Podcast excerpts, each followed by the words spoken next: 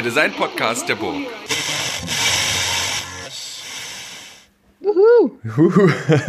Welcome to the um, Hurra Hurra podcast. This is again an episode in English language, and before um, we go to the to the to the hot topic and talking with our guest, this time it's Vera Sacchetti. Um, I make a few notes for uh, you, dear listeners, and um, it's like this: that this whole podcast is um, coming from uh, from the Burg Giebichenstein Kunsthochschule Halle, which is a uni art university in Germany, and we do this um, as um, as a sort of in a way outreach, but also to, to discuss design education and the questions around it. Um, I, or just to say, uh, who am I? Uh, my name is Christian Zöllner. Uh, I'm a professor at this university, and um, I do this more or less from my perspective and in a way of a network that um, that grew um, over the past years, also with the Hurra Hurra Festival, which uh, we might come back on during this episode. But if you, as uh, listeners, have any feedback or recommendations, who shall uh, I talk to, who might bring in a new or um, very interesting perspective into the discussion on design education, send me an email or write um, a message on Instagram or wherever. Um, so um, the email address is hurra hurra at burg halle.de. So if you're interested in whatever cooperation or uh, want to say something ideally nice, uh, then uh, you're very welcome. If there is some harsh critique, also do not hesitate to send it over. And for this um, end of editor's note, I'm very happy to say hello to Vera Sacchetti, who is our guest today. And I hand over the word directly to Vera to introduce herself. Vera, the word is yours. Thank you. And thank you so much for having me. Is a great pleasure to be invited to speak to you today. Um, my name is Vera Sacchetti, and I am a Lisbon born, Basel based uh, critic and curator. I work mostly in the realm of contemporary design, architecture, and creative practices. And over the course of the last years, I've been editing books, organizing exhibitions, programming events, large and small scale, and all of them are connected with topics that interest me, thankfully, but also hopefully are interesting for the contemporary moment that design as a discipline and architecture as a discipline are sort of experiencing. Um, and usually they are connected with uh, how design and the design discipline has to change. How can we push the boundaries of what we do? How can we collaborate differently? How can we learn differently? Um, how can we reinvent the world around us, perhaps? Perhaps, yeah. That's um, that's the question. Um, to dive into the conversation, um, I want to cite yourself. So this is like weird because you hear yourself through me. Um, because um, in the book, um, um, Design is Learning that um, that you published with a group of other people um, for uh, the Istanbul Design Biennale, which you also co-curated. Um, you write, um, I read now, the, um, this book, which is like the catalog or the surrounding information gathering uh, to this uh, Biennale, is a starting point, illuminating how the much needed design shift the much needed shift in the field of design and design education is already underway. This shift appears in many shapes and colors and opens several doors towards possible futures. It calls for greater responsibility and greater agency. It demands visibility and creates spaces for the opinions of others. It pushes design out of its silo and into the space is where it connects with other disciplines. It insists on learning as a permanent embodied attitude, one that transcends the formal spatial and temporal boundaries of the school and overflows into the world and life itself. Um, that is sounding very, very great and is like a mission statement or should be a mission statement for every teaching person uh, in the design and art field. Do you have a good example where this is already happening? I think uh, that is an ambitious, uh, ambitious statement. Huh? Here it is. It's our cry for what the future should be looking like. Um, and as with all ambitious statements and with all of those cries for what the future should be, it is something that we have to do ourselves now and in the future that is to come. Um, what we formulated there was really an attitude, an attitude that was the guiding attitude that oriented our research, our curatorial effort for the fourth Istanbul Design Biennial, which was called A School of Schools. It happened in 2018 in Turkey, in Istanbul. It was curated by Jan Boelen, Nadine Botha, and myself. And it tried to take a deep dive into what is design education, what is the status of design education right now. And at the time of the Bauhaus centennial, um, because it was the anniversary of the Bauhaus at the time, we started this biennial with the claim 99 years after the Bauhaus, design education remains the same. And yet, the discipline that we all practice mm-hmm. in has completely changed. So, does it make sense that we continue to learn design in the same way that 100 years ago it was being taught? So, that was our starting point, right? And then what that led to was a very sort of deep dive into what is it that this means learning teaching we should not be teaching we should actually just be listening to each other we should understand that learning is a constant process that overflows the boundaries of the school and goes into the streets goes into every interaction that we have every day and therefore it is very much something that we are all a part of. And so, therefore, it should not be something that we think we are consumers of, that can just sort of sit back and absorb, but it's something that we have to be part of, that we have to engage in, something that we have to do together.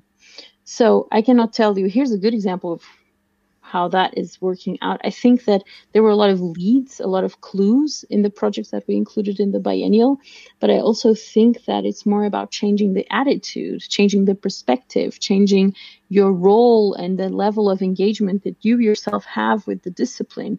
Be be it that you are a student or a teacher or a practitioner, that you take this attitude of constant doubt, questioning, what is there, what is predefined, and really try to get to the bottom of things, really try to have a critical spirit, really try to be inquisitive, to question, to open up and reform again, to be more interested about the way that things are done, to be more interested in how your power can really have an effect in the world.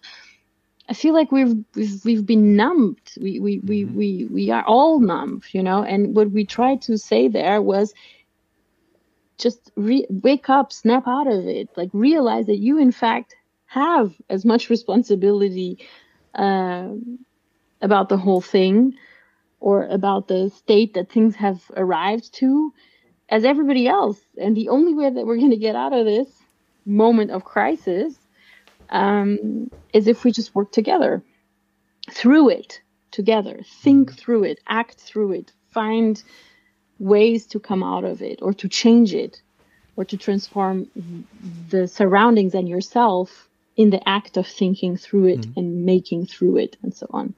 So I can't say that it's a work that is finished because it's not. It's just barely begun. But I'm excited about what's gonna what's gonna happen in the next years.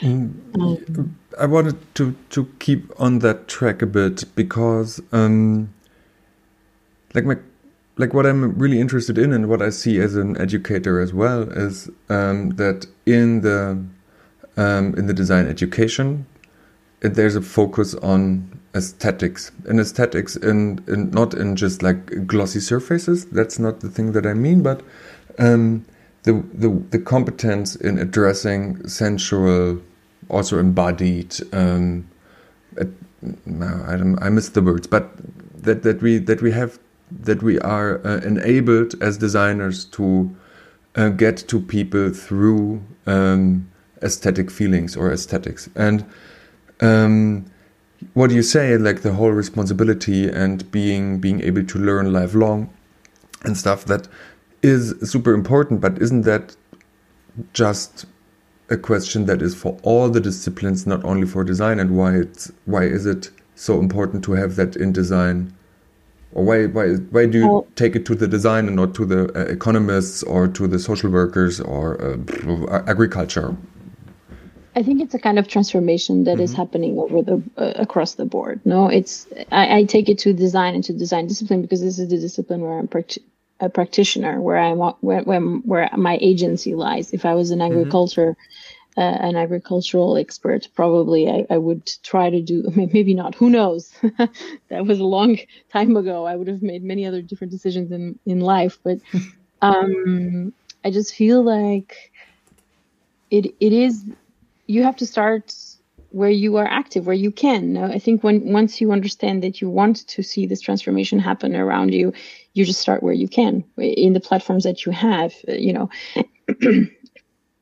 I feel like um, it is important to do it in design specifically, and and so there are two things. Of course, I think it's something that needs to happen across the board. So in general, I think it is a transformation that is happening because the world is changing, because paradigms are shifting, because uh, people are questioning a lot of things. So it's a transformation that is going to come whether we like it or not. So we either jump on that ship or we don't jump on that ship, and then the ship is just going to sail without mm-hmm. us. So I think it's a good idea to jump on it. So at least we see what comes next. Um, but why it needs to happen in design also is because design is a, is a discipline that um, for the last, let's say, 25 years, especially in the Western Europe and North American regions, has been undergoing an existential crisis for the for the, the last 25 years. Why? Because these were the places in which design traditionally is considered to have been born in out of the industrial revolution um, out of concerns that are that are connected to capitalism to reproduction to mass uh, scale production and distribution, and so on. And those realities we've understood are not realities that are sustainable, interesting, or useful for the planet and honestly for us uh, either. So design has to change its field of action. I mean, of course, we're still going to be needing toothbrushes and I don't know bikes and stuff like that, but we have to think about what else can this discipline be doing. You know, and I myself believe that design has to claim for itself a completely different role, which is mm-hmm. a role of mediation, a role of connecting the dots, a role of helping perhaps other disciplines connect to each other. Here I use the word help, and I really should not, because des- design cannot help anything. It cannot solve anything by itself. It needs to collaborate, basically. It needs to listen, it needs to find a way to insert itself in other disciplines. And I also feel like design needs to understand itself as a discipline that is fundamentally rooted in collaboration, is fundamentally curious and interested in, in, in collaborating across disciplines. So not just with designers, because otherwise we're just going to be talking to each other and it doesn't solve anything, but really trying to use the methods that you learn in a design education, perhaps, or in your design practice, or that are specific to this discipline, you can try and use them in more interesting ways. away from let's create an object, let's sell a toothbrush or something, you know? And I feel like that agency is something that is currently under exploration everywhere, uh, especially in the North American and in Western Europe regions. And is finding new ways to to to to become a different discipline actually um, and suddenly we'll probably be seeing local variations of what this discipline can be. And we, if we continue to have the internet and we continue to share information the way that we have been sharing it in the last couple of decades, then we will really learn about new possibilities for this discipline. I don't talk about what is called the global south here because I think the glo- so-called global south has been able to leapfrog a lot of the questions that we are pushing in ourselves here in the Western Europe, North American regions into the discipline of design. I think these other areas have completely different histories of design that have not been appreciated, studied, or made uh, public. And they have a richness and also a direction for the design disciplines in these regions that, are, that is going to be completely different from the ones that we are going to end up finding for, for, for the design discipline in, in the sort of Western Europe and North American regions. So I'm very curious about what that is going to be. This mm. talks about a complex future with multiple histories, multiple design scenes, multiple design possibilities. And that makes me very curious, I would say. You say that there, um, you said there are specifics to the discipline. And um, if it comes to interdisciplinary, transdisciplinary working, that where I'm totally with you is is what design is all about to do things with others and to to implement our specific uh, specific um, yes skills. Um, I I would be interesting what in your words um, are these very specific skills that come with the discipline as in in design that we can contribute to all the uh, not to all the others but certain other uh, other disciplines that we cooperate with. You know that's um because i'm i'm just let you come up with something because i have a um, i have a question there that um where i'm not sure if, if we talk about the same thing. Like the specifics oh. of the discipline that i would what are what are the the design specifics of the discipline? I would say i would say that design is a discipline that uh, deals with problem analysis or situation analysis that deals with research, that reads with collaboration, that that uh, deals with coming up with translations of certain problematics that are exposed. So usually if you study nowadays, you have briefs, right? You have mm-hmm. a problem, so-called problem in design school. I mean, I'm pretty much against solutionism and this sort of solutionist rhetoric because I am not sure that we can find solutions for anything really, but that's what's usually asked of you. No, you have a problem, you have a situation that you encounter, and you're asked to assess that situation, analyze the situation, and propose a translation of the situation. Mm-hmm to a certain other dimension. Is it a poster? Is it a book? Is it an object? Yeah. And sometimes when it's more complex and there's like more complex things involved, you are usually also asked to perhaps design a situation, perhaps design an interaction, perhaps design um, a digital environment, perhaps design a space, you know. So it's basically about offering ways to translate problematic situations into another language, but also to offer a solution with that translation, right? But because we are very solution oriented, we also have created a rhetoric in our own discipline that makes us, as the designers, think or assume that we know what we're doing. So this mm. leads to big problems. So, For example, um, my um, research for my master's thesis was all about social design. And social design in this particular case was I was looking at North American designers that go to so called developing countries with their solutionist approach and they try to solve problems, so called problems. But if you are a North American designer that grew up in New York City, has never set a foot in a slum in Africa, you cannot pretend to know what is the best solution for this context? Mm-hmm. because you do not know this context. You do not know the people that live there. You do not know the situation. You have not studied it. And also, you going there and presenting a solution just basically reveals a fundamental disregard that you yourself have for the people that live there. Because you think you're superior to them because you can go there oh be like oh they don't have like a water system here. I need to like make some toilets for this slum. But if you would go and see how people have been managing waste problems or waste issues for the last 50 years maybe you would be capable of actually proposing something that is maybe more cultural culturally adequate or respects the situation in which these people find themselves and so on. So something that started with let's make a perfect chair with fantastic materials great uh, tubular aluminum uh, or tubular steel chair that is in perfect balance and fantastic leather. So it started as kind of a material exploration of a simple problem which is the problem of seating can then end up being let's make toilets for a slum in Nigeria, despite the fact that I've never been to Nigeria myself except for holidays. And I was very shocked that, you know, there are poor people in Nigeria and I want to help them, right? So this can very quickly get very problematic. Um, I should also make a parenthesis to say that even the seating example can be mm-hmm. very problematic because for whom are we making this chair and who is the ideal body and is that ideal body male, middle aged, and white? Question mark. No. Mm-hmm. So um, so all of these issues have to be sort of I feel like we need to take a step back and be like, okay, we were we, we were taught to believe in the last 100 years that the agency of the designer is infinite, that the designer is a hero, that the designer is a lone genius that can come up with the solutions for these problems. but we forgot to ask a couple of questions, which is which are mostly connected to you yourself as a designer will only be able to give your own personal solution to that problem. So you will only see the solution through the lens with which you look at the world. And on the other hand, you need to always consider your audience. Are you serving them or are you doing them a disservice? Who is your audience? Why do they need this thing that you are proposing to them? Is this even interesting? Maybe not.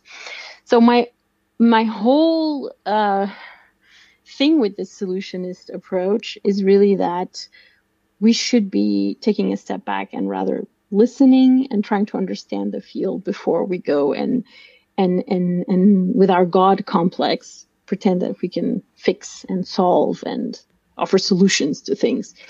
Because i think that um, that is not what design should be doing at all. It should really be about using these methodologies that are intrinsic to the discipline to bring about perhaps change or transformation or acupunctural interventions here and there that then will potentially change or translate a situation to a different thing.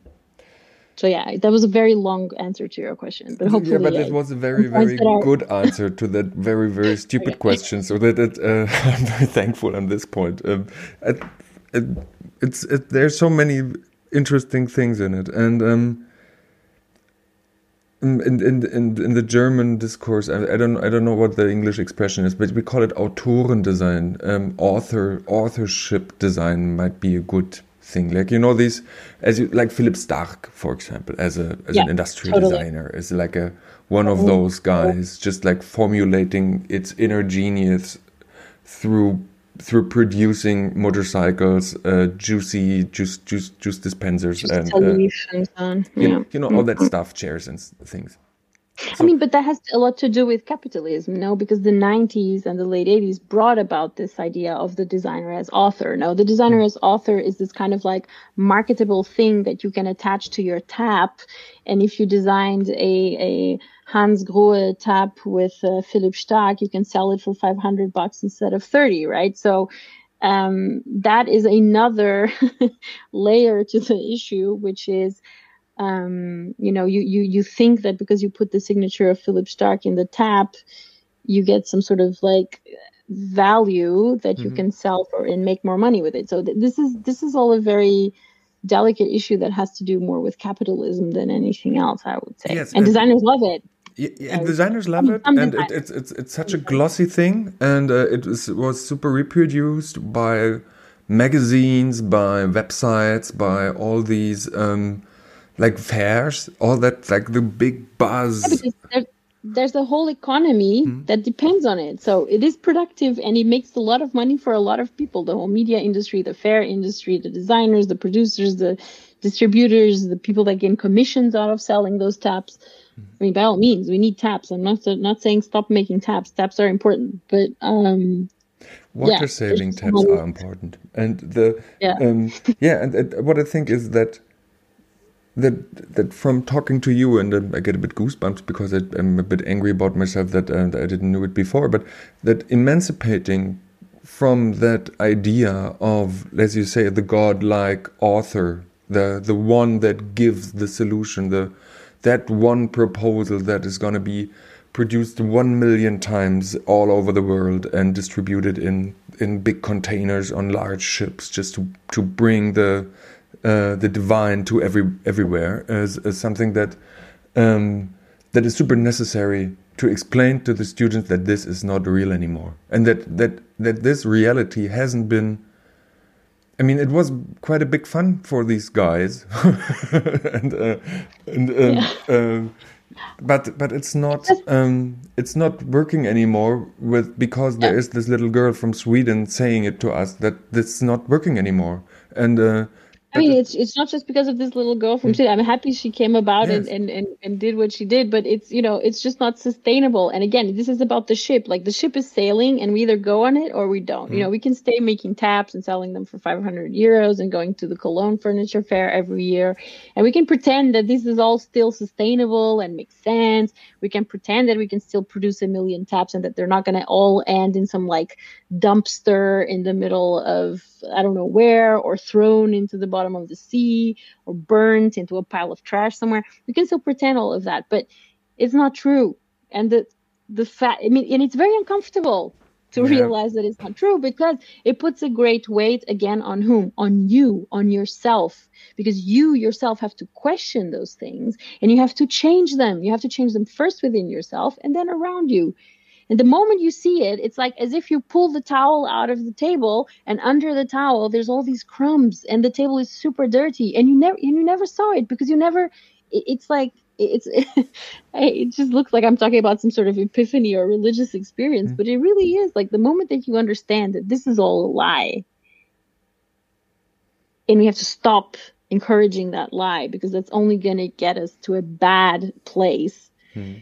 Everything becomes very clear, and it becomes very clear what you need to do. You need to dismantle it. You need to dismantle it. You need to change it actively every single day with your work as a student, as a professor, as a lecturer, as a curator, as a designer, as whatever. You need to change. You need to speak about these things. You need to put them into the conversation and you need to change them. And the, and you say, okay, but this is such a huge thing. How can I change it? How can I change it? It's so much bigger than me. Well, you have to start with you, your practice. What do you say yes to? Mm-hmm. What commissions you take?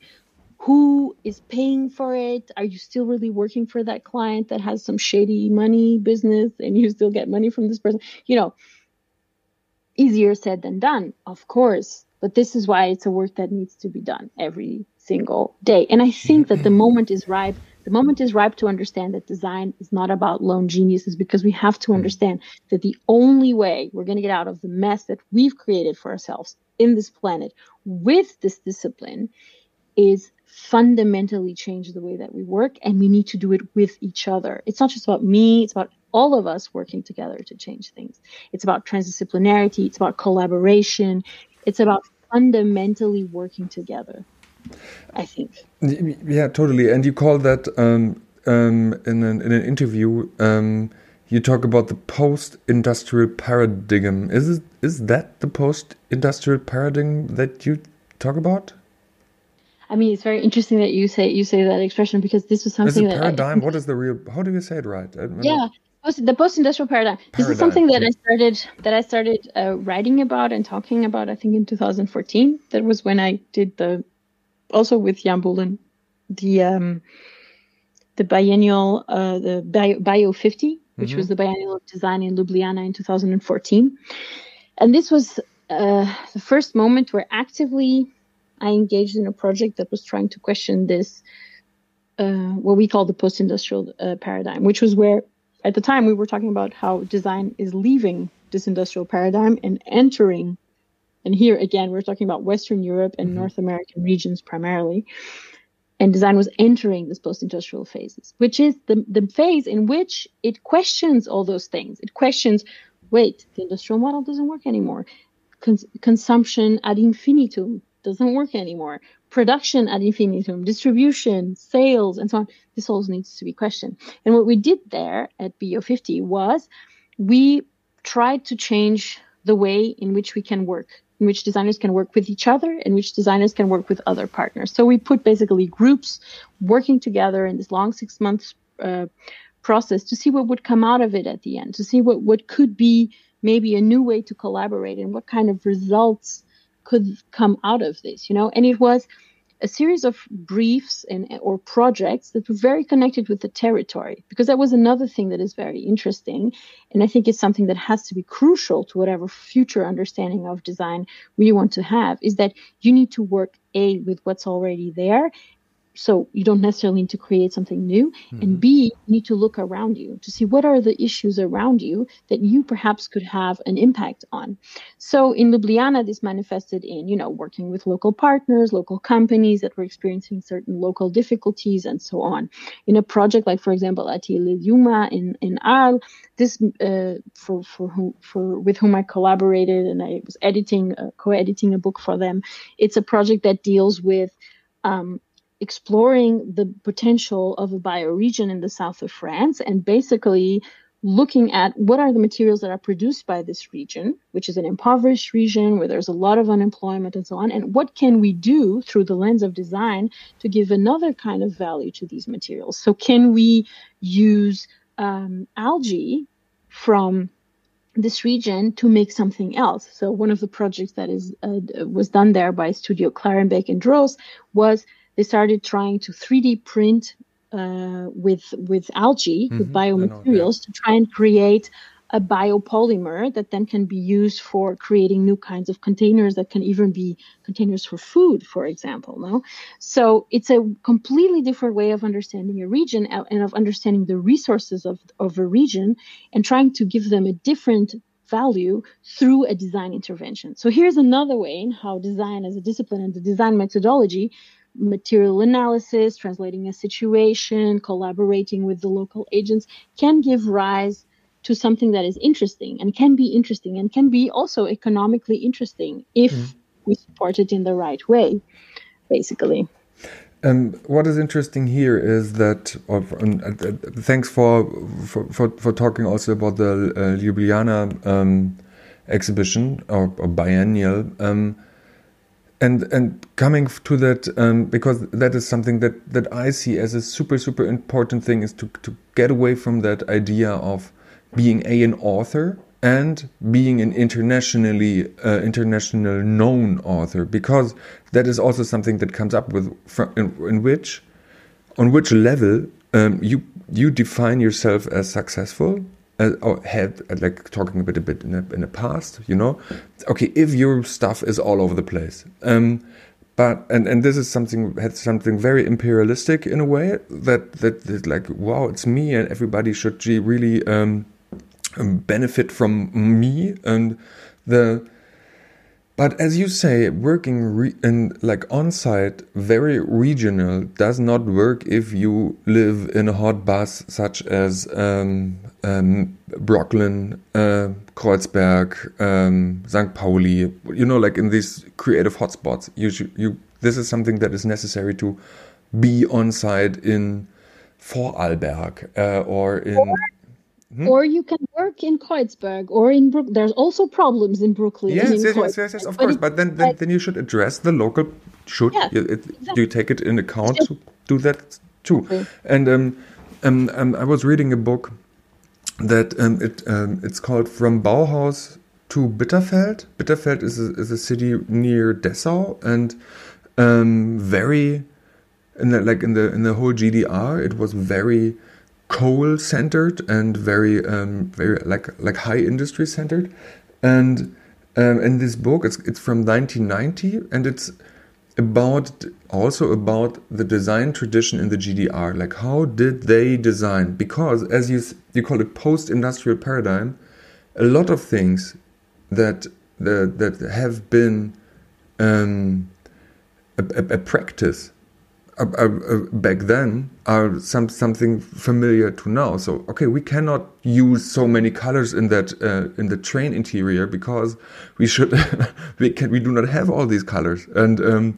there is everything has to um, adopt to the color of the cushions because that's the only color we have and that is so super interesting and um, that that that they also um, did not just lived in Leipzig, Dresden, Halle, Magdeburg, wherever in the GDR, but in Sonneberg, in like super, super tiny villages because there have been like in industries, industries or some sort of like places where things got have been produced where they could impact or just at least uh, work um, for um, or bring their competence in, and that is something that I'm not conservative and looking like brightly back into that uh, GDR, but it's something that that I see is a is a is a massive need right now to bring the designers out of the urban centers into the periphery to to impact there, isn't it? Totally. I mean, one thing that is interesting about this Luma example or this Atelier Luma example mm -hmm. is that the site that they use as the site of their uh, explorations, which is Arles, it's a mid-sized mm-hmm. city um, where a lot of people have left for bigger cities, um, and it's kind of uh, it's kind of similar to a lot of a lot of other cities in the center of Europe. Like a lot of other cities are in that uh, situation. They are impoverished. They are uh, depopulated. Uh, people kind of forgot about them, but they are in fact the majority because the big metropolis is not the majority, you know, and the big exodus to the cities is not yes it happened but that does not mean that the cities became better places to live it just means that they became more crowded and and and with uh, perhaps less to offer to to everyone so i agree with you that that we need to but this is something that is is very very um, prevalent also in just other realms of thinking about design. Just this whole idea of moving from the center to the peripheries, or to center the peripheries, in fact, as places where there's more opportunities, there are more possibilities, there's more to be to be found. But also, we should you know, again, with this, let's say, imperialist idea or this colonialist idea, we should be very careful because it's not like the peripheries are now the new place where we're going to make money mm. and you know, exploit uh, people and so on. Because I'm very critical of these kinds of participatory practices as well, because although I think that there lies a future for design in these kinds of practices, we always have to ask the question who are you serving? Who is benefiting from your intervention. And if you go there and use a certain population as your let's say your your testing ground do they get something out of it? Because if they did not express the wish to have you there if they did not mm-hmm. express the wish to have a designer come find solutions for them perhaps then maybe you could step back if there is a wish that is expressed from all the stakeholders in the situation, because again, we cannot look at this as a situation where, again, the designer, as the author, as the genius is like, oh my God, we have to solve this issue in this place that is poor. We have to be careful about that. If there is a situation that presents itself where you have multiple stakeholders, where you have multiple sources of funding, where the designer is a piece in a network and not the most mm-hmm. important agent in the whole project, then I think these are good starting points to start. Um, and yes, I think we should focus our attention in the things that surround us, in the things that affect us, um, because that's also the e- more tangible and, and and easier for you to see the impact of what you you're involved in, and so on. But I'm I'm very critical of participatory practices that don't respect the wishes and the intentions of the other participants in the in the in the participatory mm-hmm. practice. For example, one example that you can think of is an example that um, it, it, was very much. Um, done by companies not that long ago. Like, for example, Nokia would go to countries in Southeast Asia or in Africa, and they would do these labs, you know, with kids being like, oh, let's study the future of the telephone. And they would ask kids to be like, can you design for us what you think would be the telephone of the future mm-hmm. or whatever, right? And this would basically be market research that they would be doing for free under the guise of a cool workshop for these kids from some slum somewhere, right? And we have to be very careful about these kinds of things because, and I think we are, you know. Mm-hmm. But again, the other thing too is that when you when you um, think about issues of the digital space, which at the moment is almost it is as important as the real space, and there's no actual difference between the two anymore because there is a certain agency that you can have in the digital space that you can also have in the real space or in the physical space. Let's say you have to think of issues of also digital poverty because so-called digital poverty. I don't also don't like that expression very much. But there's places in the peripheries that are not as well connected to the internet that don't have as many possibilities that where you cannot have like a, where people don't have iphones all the time you know? So this means that you also have to be very aware of this and you have to be very careful um, again who is your audience and what what resources do you have? So you should not you know think that you can solve everything with an app for example because that is also not democratic at all you know to think like that. Um, um, that is very interesting because um, what you say that that the designer is not the only or the center agent in that in the game or play and and that it, the importance of stepping back listening and giving people the chance to be heard um, is something that is of, of, of course totally clear um, but as you are saying it and also with the emphasis of like um, being a bit angry or just of not angry is the wrong word excuse me but um, vehement or just like okay you that's the point you want to make. Um, I, um, it is it is also one thing that a lot of male persons um, should have or must have in the in the current discussion. You know, it's the it's the point. Also, when you when you talk about the authors uh, or when we talked about the authors, it's the point. Who is the guy who has to step back, and it's often that kind of um, like dude dudeish people. You know, like ah, yes, look, I'm here, and I'm, I'm gonna solve you everything, and and everybody is just audience and. Uh, and yeah, you you laugh, but it's uh, it's something that totally even, even, even even no, just even for me because like like I'm like you know like this great long not great but long uh, white uh, male person. And also for me it's it's it's it's it's a, it's a permanent process of step not of stepping back. Sometimes I'm, I'm quite good at it. Sometimes i just fail but it's it's something that i'm aware of. And and, and i have to learn and have to learn and have to learn and to give space. But and and and that is something that that is that is maybe this is something that is super important right now to to to recognize privilege and to step back from it to give space to others. And that um, I never never thought about it in that in that like longer loop or bigger loop as you are doing it. And um, but but when we um, but as as we are here right now and it's like we have 20 more minutes to go I'm um, I'm very interested in your work as um, as foreign legion because like when I just like talk about feminism a bit and like um, just like conquering the patriarch I'm not like the male supremacy what is it called? Patriarchy? Pat I tried. Patriarchy. Patriarchy. Patriarchy. Patriarchy, patriarchy. there we go. Yeah. Uh, um, foreign legion is a point that that works on a on a on a feminist front in design, isn't it? Would you or would you say very like much that? so? Well, yeah, we, we try to call ourselves these days a curatorial initiative initiative for systemic change is what systemic we try to, to call ourselves. Systemic change means changing systems. So it's not necessarily, you know, even if our first project started um, trying to explore issues connected to the invisibility of female practitioners mm-hmm. in design, um, we have since uh, understood that we need to to to make the discussion a little bit broader. And so we talk about systemic change, about changing systems. But maybe I go back and I explain a bit about the origin of, mm-hmm. of Foreign Legion. Foreign Legion is a is a curatorial initiative that I started with my dear friend and, and colleague Matylda Krzykowski, a Polish born German designer and curator.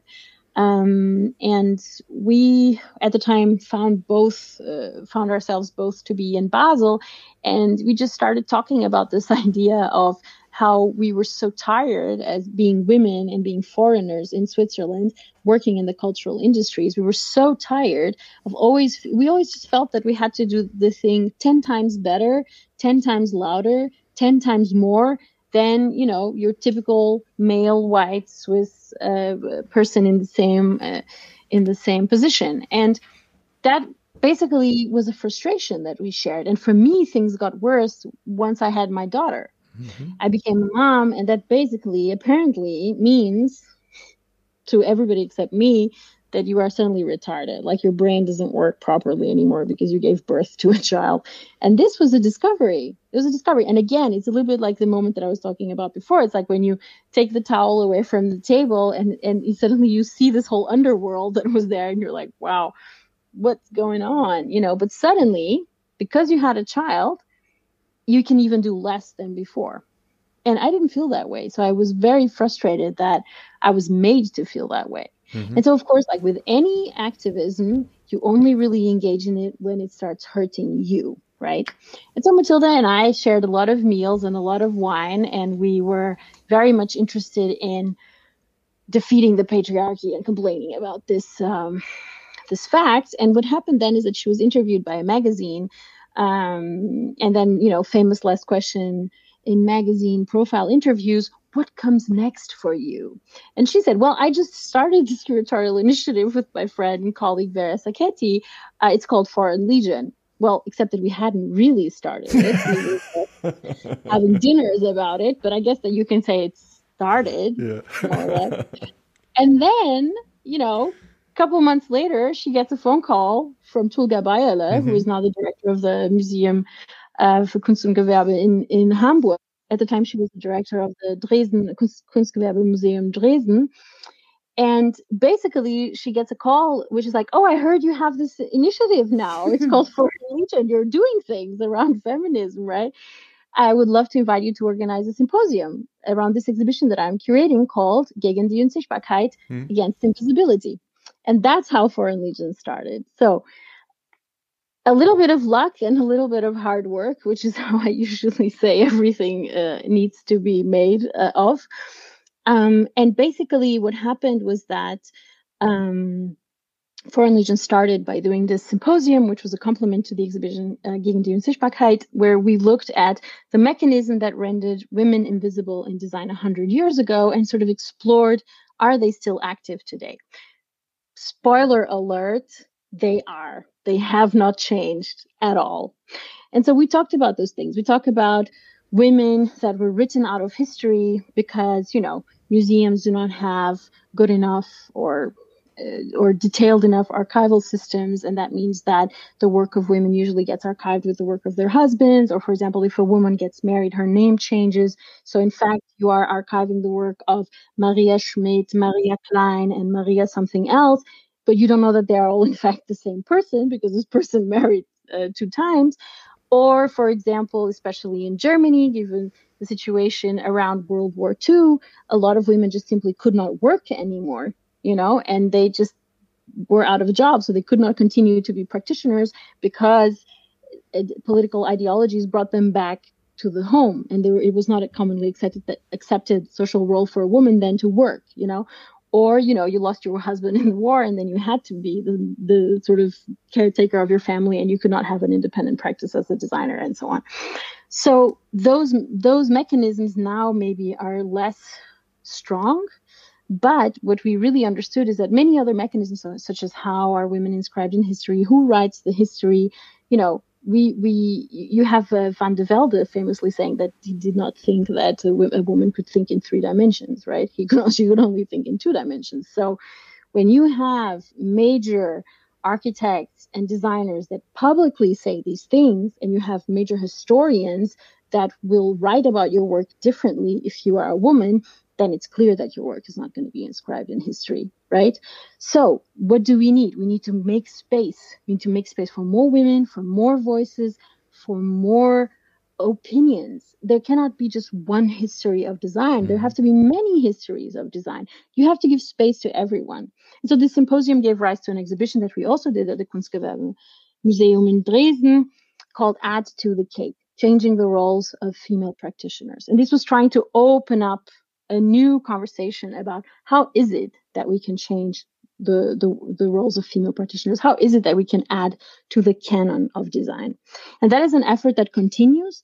We continue to work on this uh, on this direction, and we really continue to think about how is it that we can continue to add to the canon. And this is why we started talking about systemic change in general and not so much about women in design. Because also, many times when we talk about women in design, we have to understand that A, we have to go beyond the gender binary.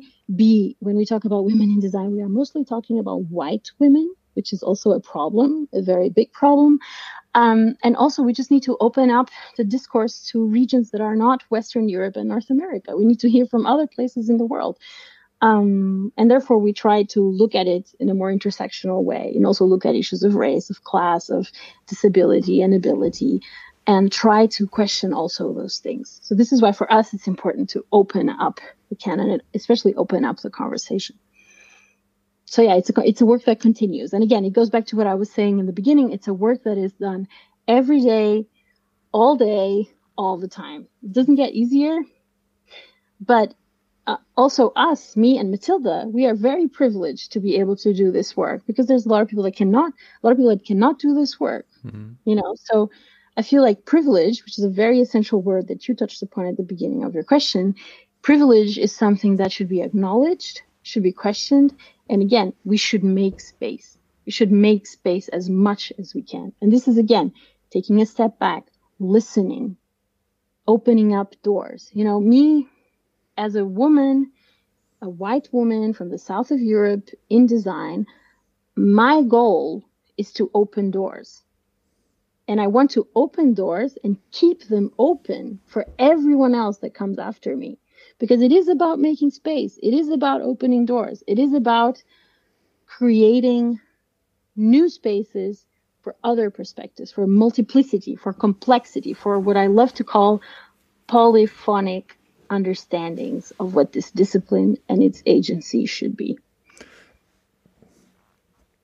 Yeah, yeah well said, well said.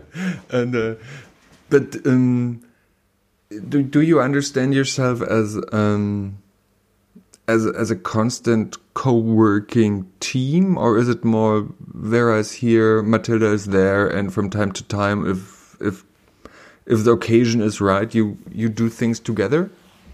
if the stars align well we try to keep in touch and i think that the, these these sort of very fluid configurations are also configurations that are very contemporary mm-hmm. right like i myself don't see myself as an author at all i need to always work in collaboration because i find that it's a much richer experience if we talk to each other like for example this conversation mm-hmm. is much more interesting than me talking to an audience and saying how the world is is is is done because I do not like also this prescriptive attitude. It also goes back to the author, the god, the mm-hmm. genius.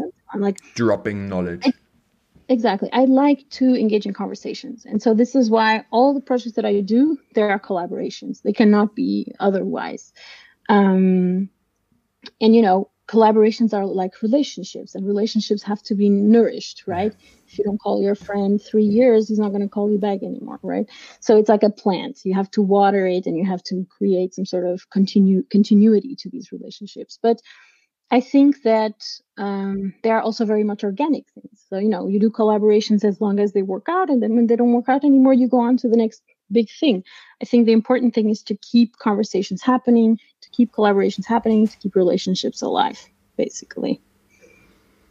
Yeah, uh, as you say, I, like the word nourishment because it's um, it's a word that I don't use a lot. Um, I, I, I don't translate it, but um, I um, coin it also with with care. Like um, and and having that is that is something that that in my world or like cosmos uh, comes in more and more um, as a design as a, as a design goal. You know, you know, like like or, or just when I think about the shift in in, in design and design education, there, there was a a, um, a focus on on on maximum convenience.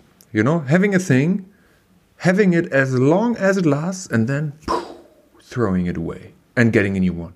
There is no care involved. And I think in that by by doing so, by by surrounding yourself with things that you should not you you do not care for, this is something that reflects back on yourself and and also in in the way you interact with other people and um, like this is that shapes you the world and that that you that surrounds you shapes you back in a way and and that is something that that I also have to say, like, and this is, this is something that that comes also in the in the conversations like with you. That wow, fuck, uh, uh, I just went that way quite a lot of times, like, and I, I just became not became, but but but recognized some very ignorant ways of acting and uh, and and and neglecting care as something that that others do, you know, like even as a father of two children and um, partner of a wonderful woman, it's like something that that um, I recognize through long discussions, and even I'm grown up as a young man and um, in a world there where care was outsourced um, and and not not outsourced, but it didn't, it, I wasn't mm -hmm. the mm-hmm. guy who cared. It was always the, the, girls and the women who took care, and as you say, like um, that is something that um, that can be as, so, as an end of uh, of a design process.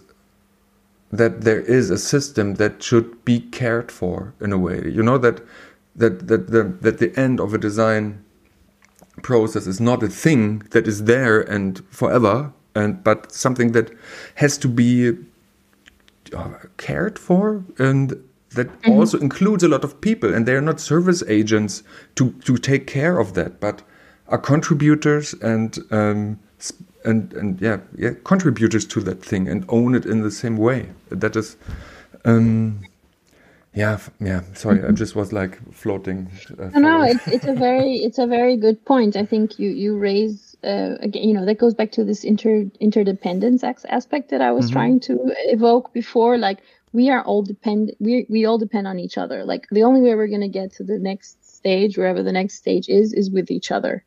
So it starts with you, with you changing your perspective, but it also means that you yourself have to understand that you only only if you care for others and if you take care of the ones around you, only they, then can we get out of the mess that we're in.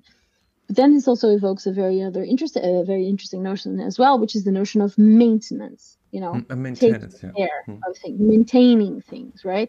So nourishing, maintaining, these are all things that we should be paying much more attention to nowadays. And I think um, it is becoming clearer and clearer, especially after this pandemic year, that, that these are these are the new things that, or not the new things, but the things that have always been there, but we just didn't pay enough attention to them, you know. And it's okay that we didn't, because the world was a different place. We had our attention somewhere else, you know. But now we're all experiencing a moment of very sort of harsh awakening, in which we're mm-hmm. all being forced to understand that those should not be our priorities, you know. And I think that it is very interesting to focus on maintenance, to focus on the small scale, to focus on what's already there, which is something we were already uh, talking about earlier today as well. So, maintenance, care, working with what is there, and sort of taking a step back and, and engaging in a different kind of relationship with things. It's not about winning. It's not about success. It was an, this was an interesting thing that you said before, like what mm. makes a designer successful it's really not about success. Those are not the markers that we should be looking at. Fundamentally, what I'm trying to say is that it's not about you. It's not about the individual. It's about we. Yeah, but it's and, it was such a mantra. All the like like last 20 years in my like design world is like be successful, be the player, go there, get coverage in magazines, later in blogs, then I mean, social media. It's, it's, it's... So what happened to all those people? Like they came to the age of 45, they had a midlife crisis and went to plant potatoes somewhere in the middle of the countryside because that is not sustainable. That mm-hmm. is not sustainable because Very the good. moment you are nourishing yourself, you are not nourishing your relationships to others. What happens when you when you get so successful? It's quite lonely at the top actually. Nobody cares about you, mm. you know and there's a moment in life when you're like actually that's not what is important you know it's such a cliche look i, I feel like i'm my therapist you know what i mean yeah. it is but it is it is it is it's yeah. like this it's like this it's just like it it's i don't know it's like the moment when you realize that actually your parents were not always right you know that is the first thing the, mm-hmm. th- the second thing is when you understand that everything you learned in university was great, but actually the world doesn't work that way. and the third thing is uh, actually it's not about me. It's actually it's not about me. Yeah. But you know, like if you look at it's just like such a human thing. If you look at a small person, like a child, they're all about themselves. Like they the center of the universe is them. For them and for and and for the people around them. They think they are the center of the universe. So it's a long process. I think that's just part of being human. It's a long mm-hmm. process of understanding that it's not about you, that you are not the center of the world. The world does not turn around you. News alert. Yeah. yeah, I'll just like make make like buzzword notes like post pandemic priorities and decentering designers. So mm. shit. Oh man, Vera, that's great. Um, time is running, and I have this one super interesting point that we cannot talk about. That's the driving driving the human project. Um, so exciting. Yes, yes, I know. Well, we're going to launch an open call tomorrow, the 10th of February. There, so, okay. Wow. okay, so this podcast will not be real. Is will, when is the end of the call? 9th of April. Oh, perfect. So it will be right in the scene, and um, so um, okay, you you can pitch it pitch the call. I can pitch it. So, Driving the Human is a project that is funded. It's a German project funded by the German Ministry of Environment, um, and it's connecting four institutions, four German institutions: the Forecast Mentoring Platform in Berlin, the HFG Karlsruhe, and the ZKM Karlsruhe, and acatech, which is the German mm-hmm. network for scientists and technologists, which is based in Munich. And together, they are doing a call, which starts now on the 10th of February, for new visions for eco social renewal of the planet. So we are calling for ambitious ideas by collaborative teams that try to think about more sustainable ways of inhabiting the planet. And this can take any shape. This can be you know anything from designing an interaction to a prototype that you can inhabit to something that it happens in the virtual space to a set of guidelines or principles for a new way of living in the planet. It needs to be ambitious. It needs to be serious. And it will basically be encouraged and nourished until the end of 2022 from an idea to an actual prototype that can be experienced and uh, basically reproduced then and and and it's uh, something that can then be actually enacted in in the world. So you can always uh, just google this thing. It's on drivingthehuman.com and it will and be in the show notes as well. So um, fantastic. So you can see it in the show notes. Check it out and please apply because we want great ideas. So we want you ambitious person fantastic thinker listener as well very important uh, we want you. oh wow, Vera, this this is um, amazing. Thank you very much for that. Thank you. Great conversation. Very, very, very nice to talk to you. Yeah. I'm very happy to talk to you. Thanks for having me. Yeah, it leaves me thinking. It's um, that's what I also really like on these podcasts. That um, um, yeah, e e because of these pandemic times and being surrounded by young uh, young humans thinking the center is the universe all the day and night time. Uh, it's great to have these um, these like very good talks. Um, the, the, yeah, the podcast is also for you, dear listeners. But to be honest, um, I like to talk to all my guests as well. So it's uh, there's a benefit for me as, as well. So. Um, anything anything to say from yourself because like uh, last words belong to the guest Ooh, last words. Um, guys, uh, my last words to you are be generous with yourselves and with the world and with those around you. That's those are my last words.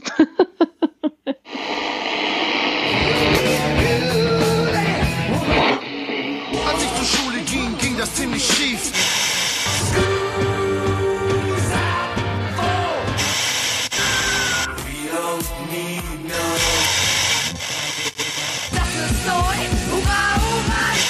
Der Design-Podcast der Burg.